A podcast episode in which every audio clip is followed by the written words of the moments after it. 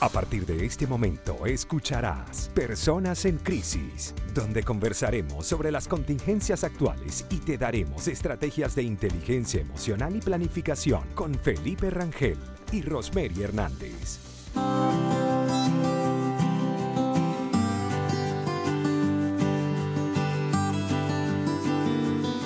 Muy buenas tardes, feliz martes 30 de junio, final del mes de junio, señores. Ahora sí, hemos oficialmente pasado la mitad del año. Vamos a ver, vamos a ver cómo termina para decir cómo terminamos el año, pero por ahora vamos por la mitad.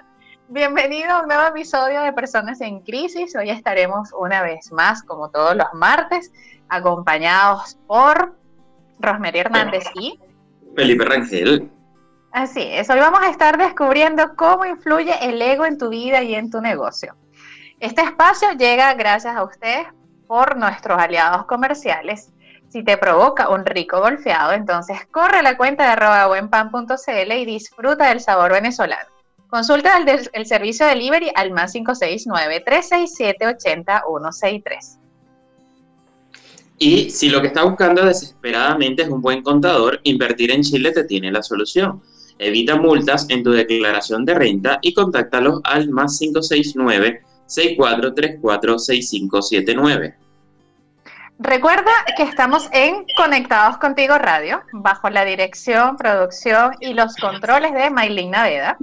Este, pueden enviarnos su mensaje al WhatsApp al más 569-859-83924 y escucharnos también a través de www.conectadoscontigoradio.com en aquellos momentos en el que no puedas usar la aplicación.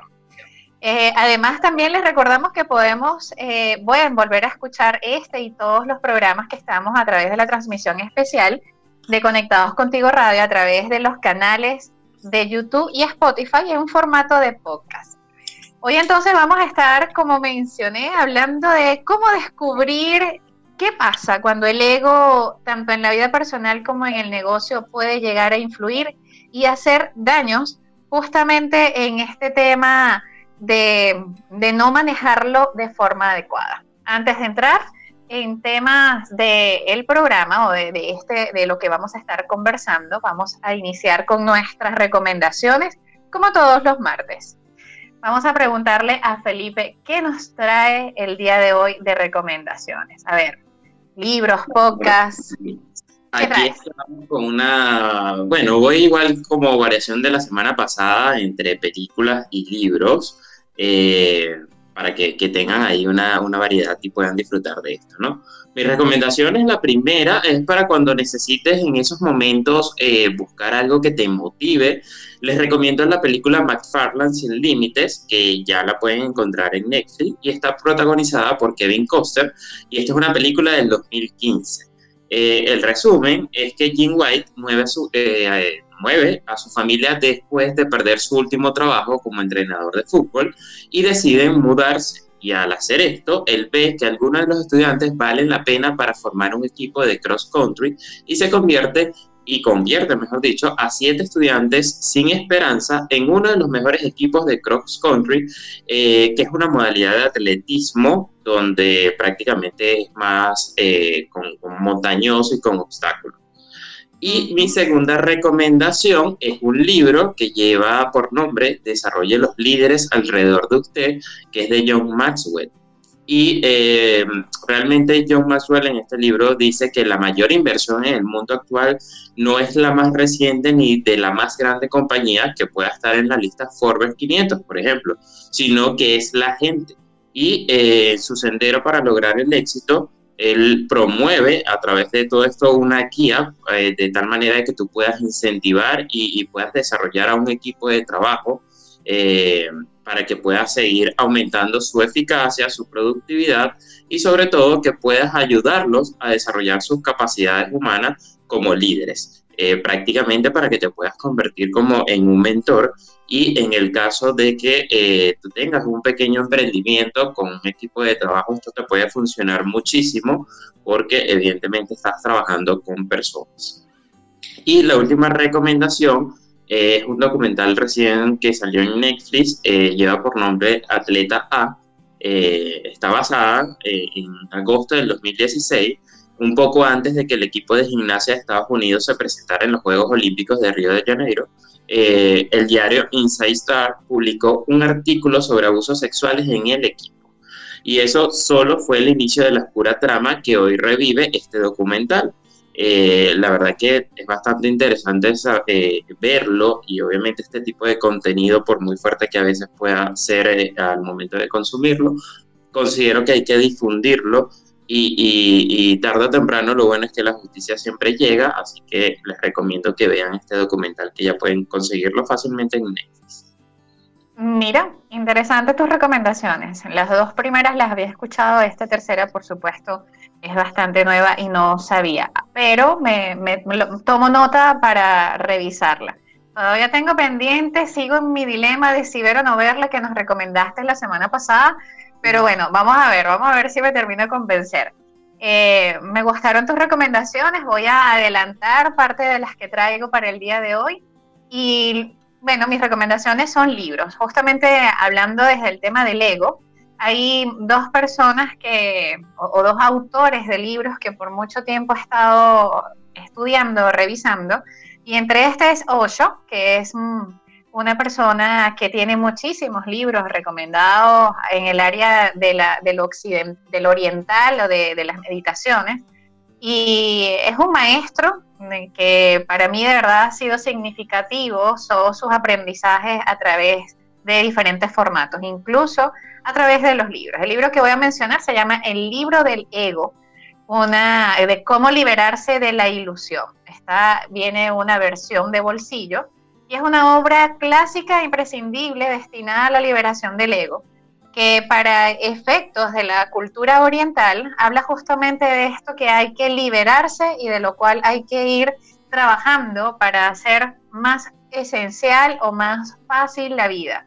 Se considera obviamente que es una falsa identidad para, las, para las personas de eh, cultura oriental y es por eso que para poder realmente llegar a estar libres de él, hay que irse a valorar las cosas sencillas y auténticas de la vida. Y bueno, eso es un, de verdad un excelente libro, maravilloso, está, tiene un compendio de meditaciones, tiene un compendio de, de información, de análisis, genial. Voy a dar mis siguientes recomendaciones a la vuelta de esta pausa musical que vamos a dar. Y bueno, por ahora recomendarles que sigan con nosotros y recordarles que estamos hoy hablando de cómo influye el ego en tu vida y en tu negocio. Vamos a una pausa y volvemos.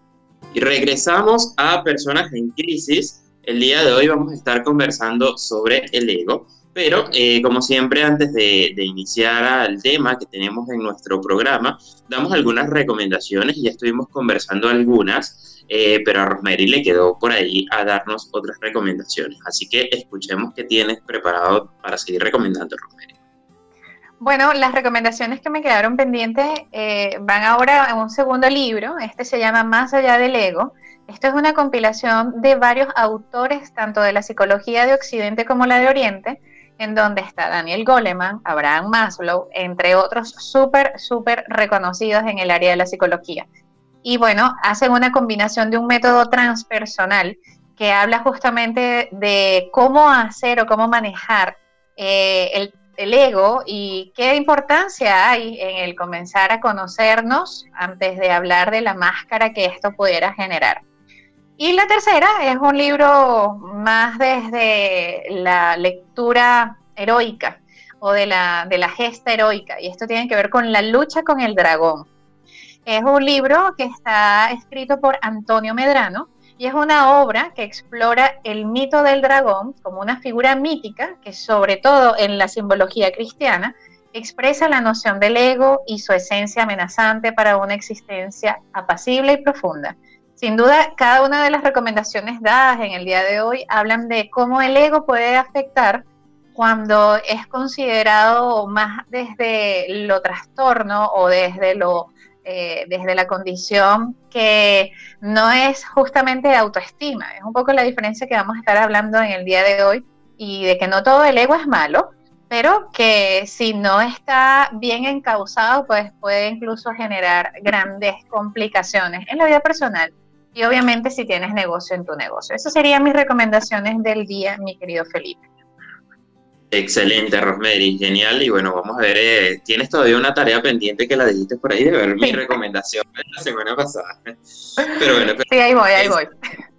Esperemos a la audiencia si se haya atrevido de ver eso y que nos comente por ahí qué les ha parecido. Bueno, ahora sí es momento de empezar con nuestro tema el día de hoy. Eh, hoy vamos a estar hablando sobre cómo descubrir eh, cómo influye el ego en, tu vida y en tus negocios. Eh, esta palabra de ego sé que tiene mucha connotación desde, o mucha importancia, si se quiere ver desde la parte psicológica. Desde esa percepción, Rosemary, me gustaría que tú iniciaras el programa eh, eh, hablándonos sobre cómo se percibe de qué se trata esto del ego. Maravilloso. Bueno, ego es una, una palabra que en la psicología ha sido utilizada para definir el yo, o lo que se habla como el yo, el consciente, el que está en el día a día. También hemos, hemos utilizado, se ha utilizado para definir otro concepto que se le llama el alter ego, que es el otro yo. Ambas condiciones son instancias o son características de una misma persona, solo que cuando estamos hablando del ego, estaríamos hablando de este dicho por Sigmund Freud, fue quien le dio una connotación a esta palabra desde la psicología, donde son las necesidades que se están cubriendo en el actual, en el presente, en lo que la persona ahora está pidiendo o requiriendo.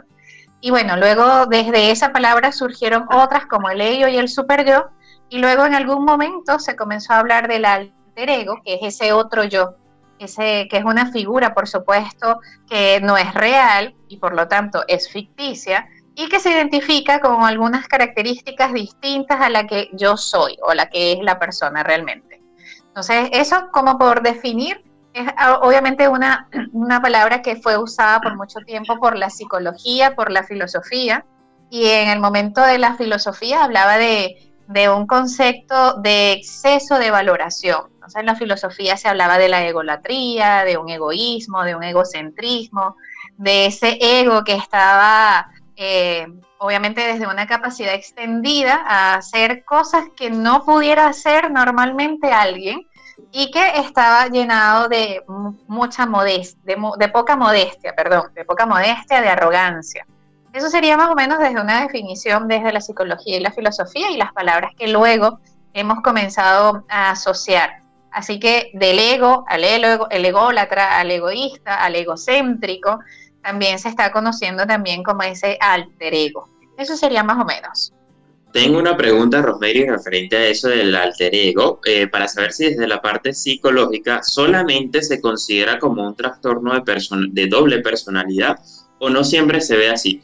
Porque realmente aquí, eh, para manejar este tema, me quise manejarlo más o, todo lo que voy a estar conversando hoy va a ser más en referencia de, lecturas en personas un poco más especializadas en el área que me generó interés para poder transmitir el conocimiento y eh, algunos hacían referencia de que, bueno, quizás en el ámbito profesional se puede aplicar esto del alter ego. Por ejemplo, un escritor donde quizás él desarrolla un personaje en un libro donde eh, quizás es la personalidad que le encantaría tener o cómo le gustaría desarrollarse. Pero bajo otro ámbito que no sea de un escritor, eh, si por ejemplo desarrollamos ese alter ego con una personalidad diferente a la que realmente somos, ¿se considera necesariamente algún trastorno de doble personalidad o no necesariamente? Para que sea un trastorno de personalidad, el individuo que lo presenta no es consciente de esa otra personalidad, ¿se entiende?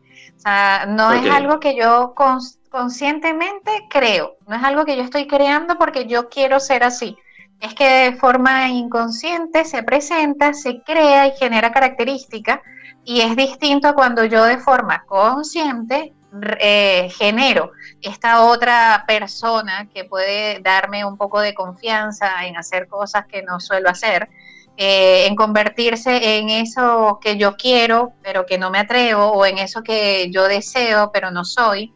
Pero eso es desde el consciente. Si yo lo hago consciente, un alter ego es simplemente una, un personaje inventado para fines específicos y no solamente el artista lo hace, también lo hacemos constantemente a través de las redes sociales, lo hacemos a través de, del día a día con incluso nuestras amistades eh, o con personas con las que quisiéramos impresionar.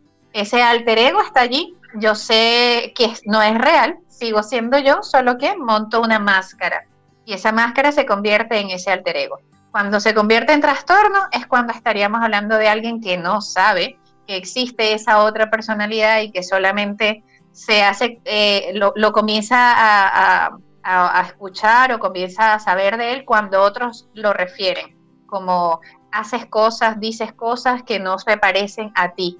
Y ahí comienza como la duda y la desconfianza de esto realmente de dónde sale y por qué ocurre. Pero esa sería la principal diferencia.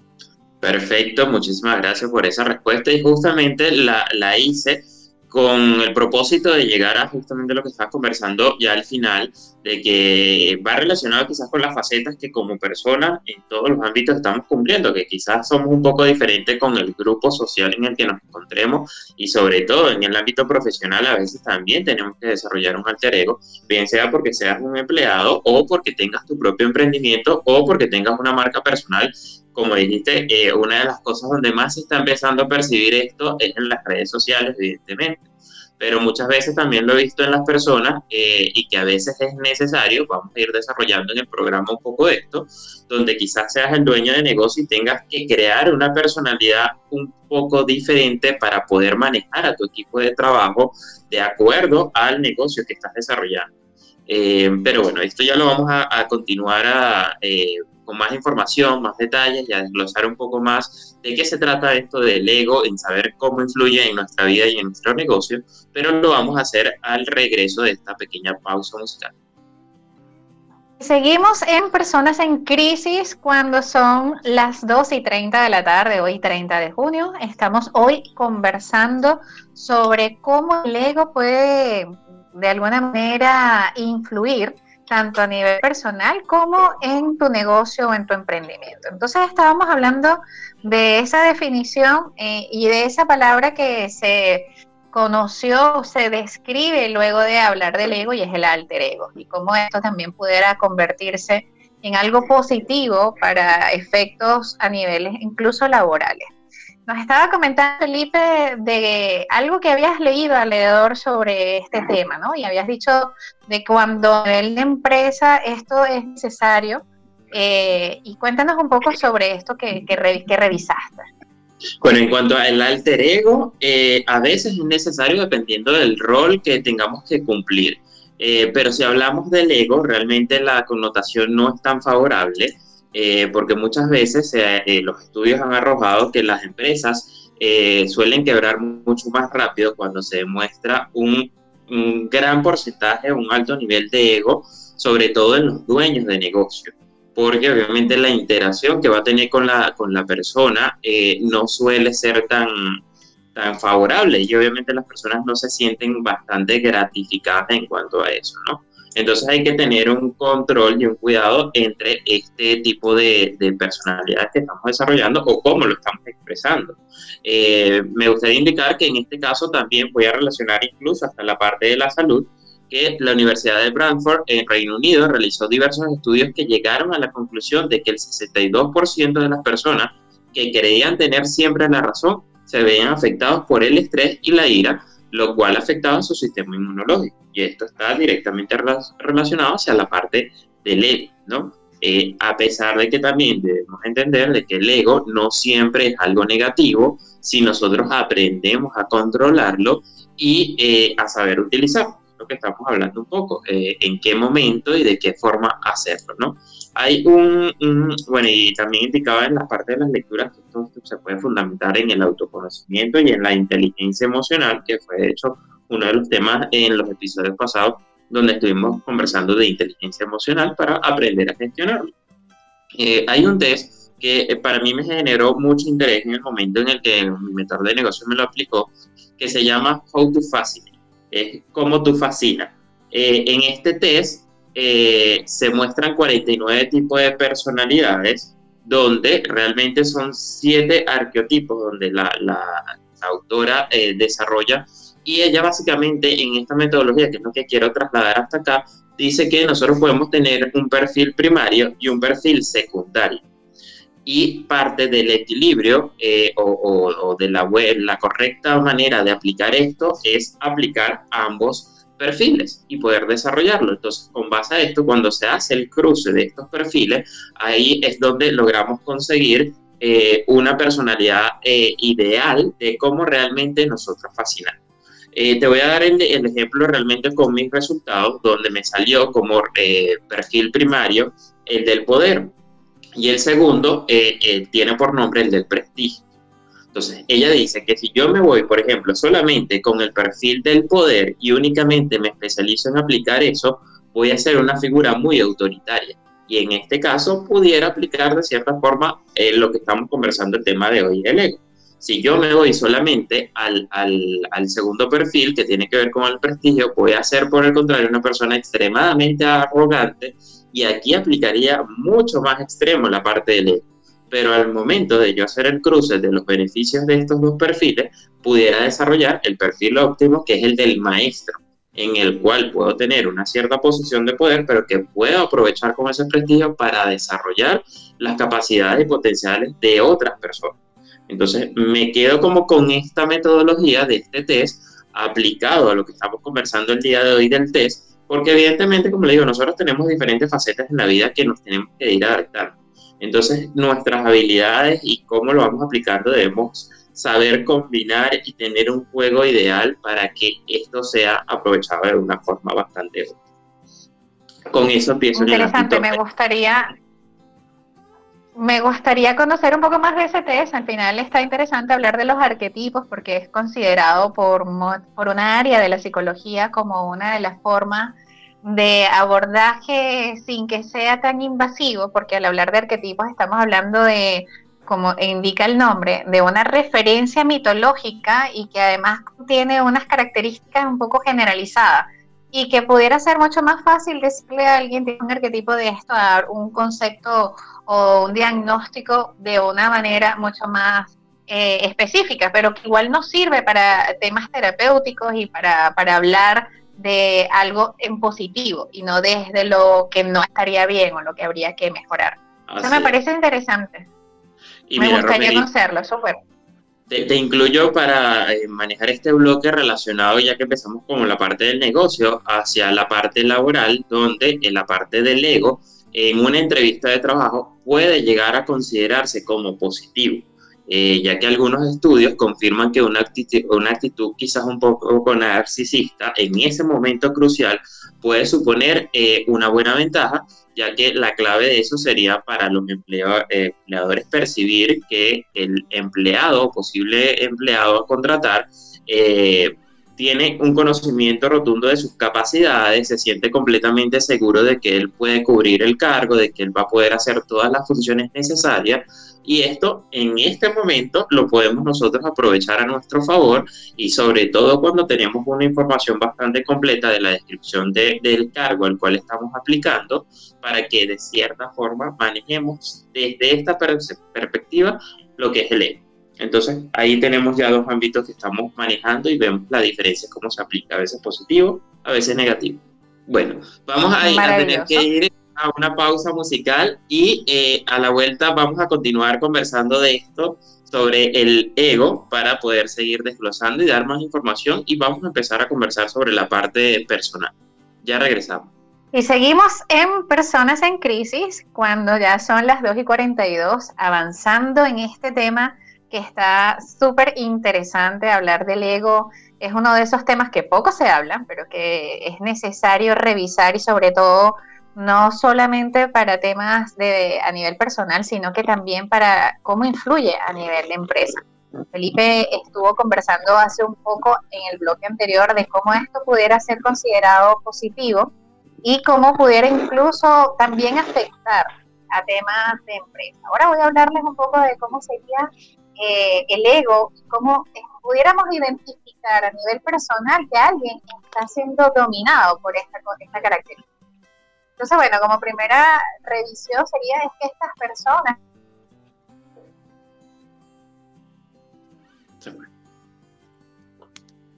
Bueno, eh, estamos acá eh, conversando sobre el ego y eh, Rosemary tuvo un pequeño inconveniente eh, con el Internet, nos iba a indicar hacia el tema de cómo empezamos a adaptarlo a la personalidad. Pero eh, mientras Rosemary regresa de este pequeño problema de internet que estamos viviendo, me gustaría conversar sobre unos diferentes tipos de ego eh, de uno de los artículos que estuve leyendo eh, que me generó bastante interés de un conferencista y es coach experto también en alta gerencia, que ya por nombre Daniel Colombo.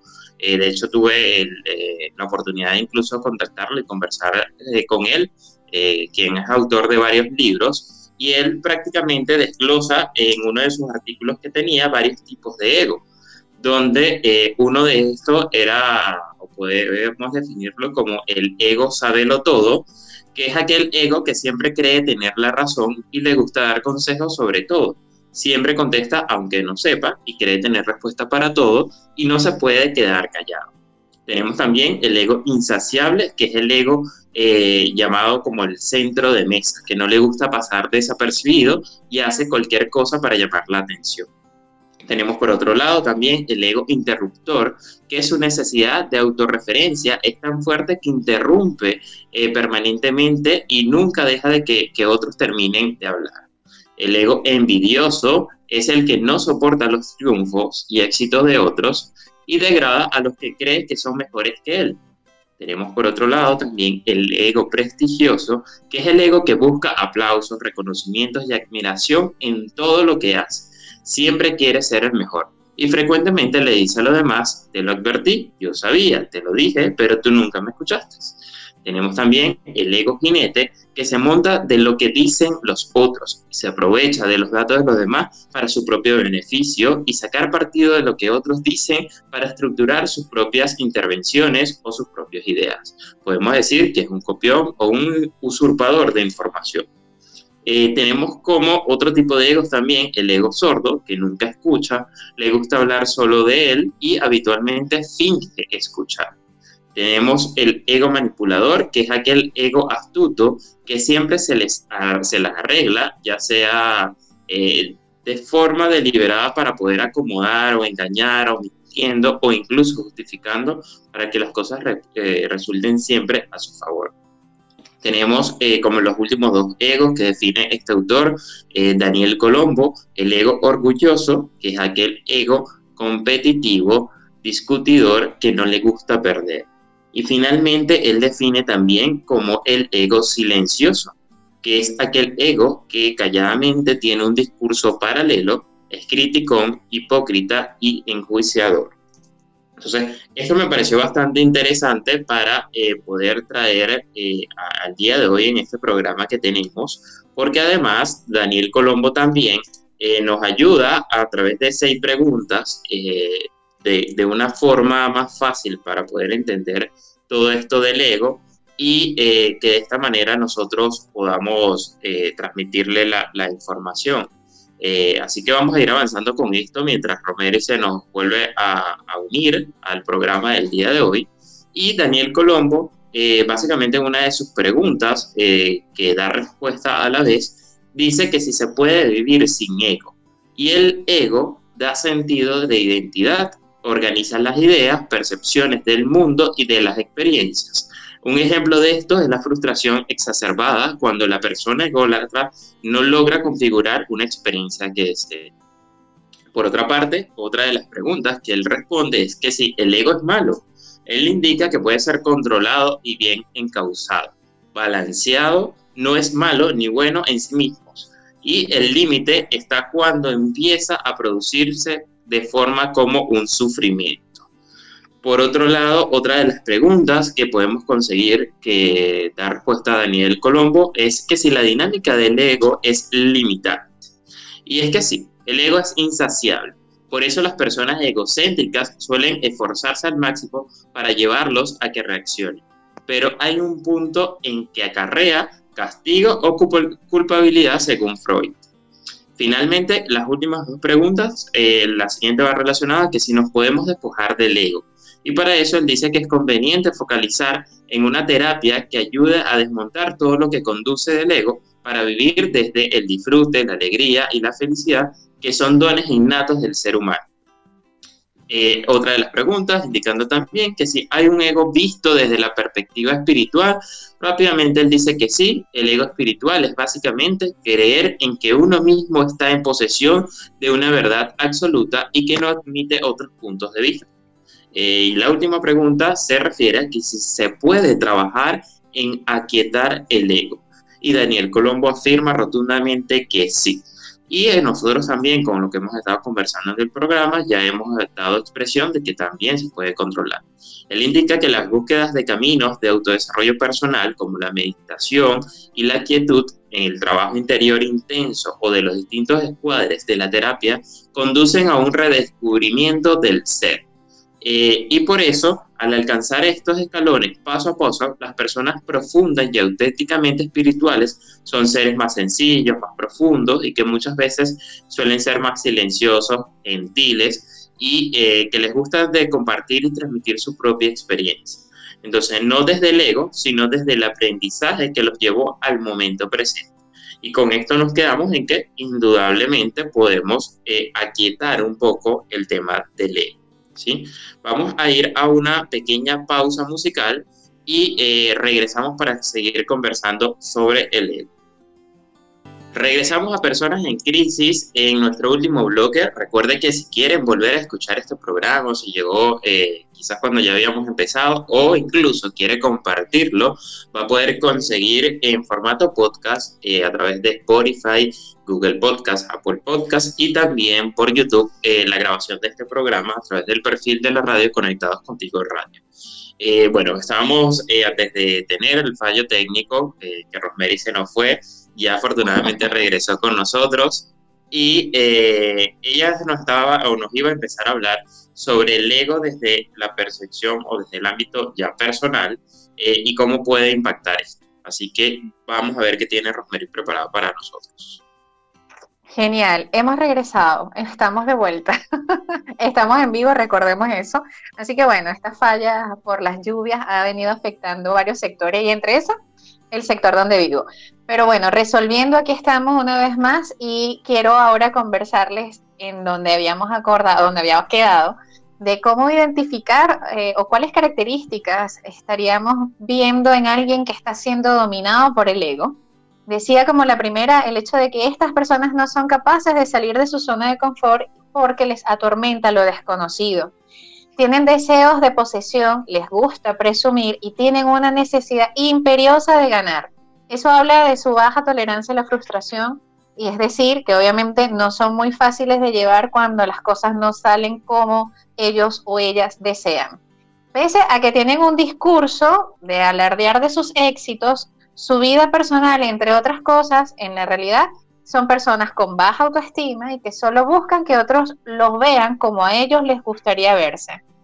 Están en una constante búsqueda de reconocimiento, por lo que se frustran demasiado cuando no se les destaca o se les felicita. Y por eso suelen hacer preguntas como, ¿te gusta lo que hice? ¿Te parece que está bien lo que estoy haciendo? ¿Verdad que me quedó muy bien? Y buscan constantemente la aprobación del entorno pueden tener actitudes dramáticas y teatrales en su búsqueda por llamar la atención de los demás. Cuando sienten que no se les está dando la razón, reaccionan con rabia ya que se sienten atacados. Suelen ofenderse con facilidad, pues cualquier actitud o comentario lo toman como un ataque personal. Entonces estaríamos hablando de una características de personalidad, pues obviamente bastante particulares, en donde el deseo de mostrar constantemente una búsqueda de aprobación es lo que está imperando a nivel personal. Y es por eso que cuando hablamos de consecuencias, esto pues obviamente traería a alguien que tiene, eh, está dominado por el ego o está dominada por esta condición de llamar el deseo de la atención, pues entonces si no lo consiguen se van a aislar fácilmente, van a sentir rechazo social, irritabilidad, ansiedad, incluso pueden llegar a tener eh, altos niveles de infelicidad, de no ser felices porque no hay nada que los termine de complacer. Hablando del tema empresarial, existen algunas maneras en las que pudiéramos identificar la diferencia entre una arrogancia destructiva versus una confianza constructiva, que es distinto aquella persona que tiene un ego eh, que puede o un alter ego que le puede ayudar a utilizar para nivel empresarial liderar un grupo, manejar empresas o su emprendimiento, debe diferenciar que no es lo mismo tener una soberbia destructiva a tener una confianza constructiva. Y esto lo identificamos cuando alguien tiene una soberbia, pues obviamente es, es, es arrogante, eh, necesita ser el centro de atención de su equipo, versus a una confianza constructiva en donde se siente cómodo, formado, o sea, formando parte de algo mayor que él mismo. Hay una soberbia también destructiva cuando a menudo es difícil de abordar y no le gusta entender o escuchar opiniones externas. Mientras que alguien que es cercano y que es abierto y comparte su motivación mantiene una confianza constructiva. Una de las características también que pudiéramos identificar es cuando estas personas tienen, eh, se mantienen a la defensiva cuando comparten una idea porque se sienten que están, tienen la razón muy a pesar de que pudiera ser vista de otro punto de, de otra de otra manera y entonces pues no le interesa comprender otros puntos sino mantener el suyo. Y como decía antes cada vez que son cuestionados se sienten que están siendo atacados eh, una confianza constructiva haría que esta persona esté dispuesto y además disponible a recibir sugerencias para potenciarse en las debilidades y potenciar las fortalezas también de los demás. Eh, las personas que tienen una confianza constructiva utilizan palabras como nosotros en sus conversaciones y hacen integración del equipo constantemente y no hablan de éxitos individuales sino de victorias de equipo. Y hacen mención mucho del el trabajo de los otros. Eso como unas características importantes para considerar.